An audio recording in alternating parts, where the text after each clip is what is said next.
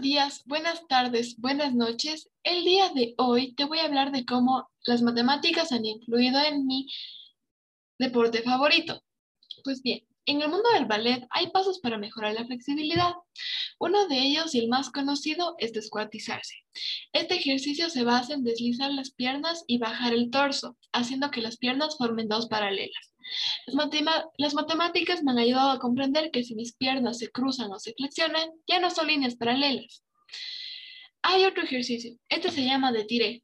Este es un paso que se hace, se hace parada. Este paso consiste en alzar la pierna con tus manos, formando así una paralela. Como dije arriba, si alguna de las dos piernas se dobla o se cruza, deja de formarse esta paralela. Por último, si dividimos el cuerpo como un plano cartesiano, nos damos cuenta que al realizar el detiré se va creando una pendiente, al igual que cuando se baja la pierna.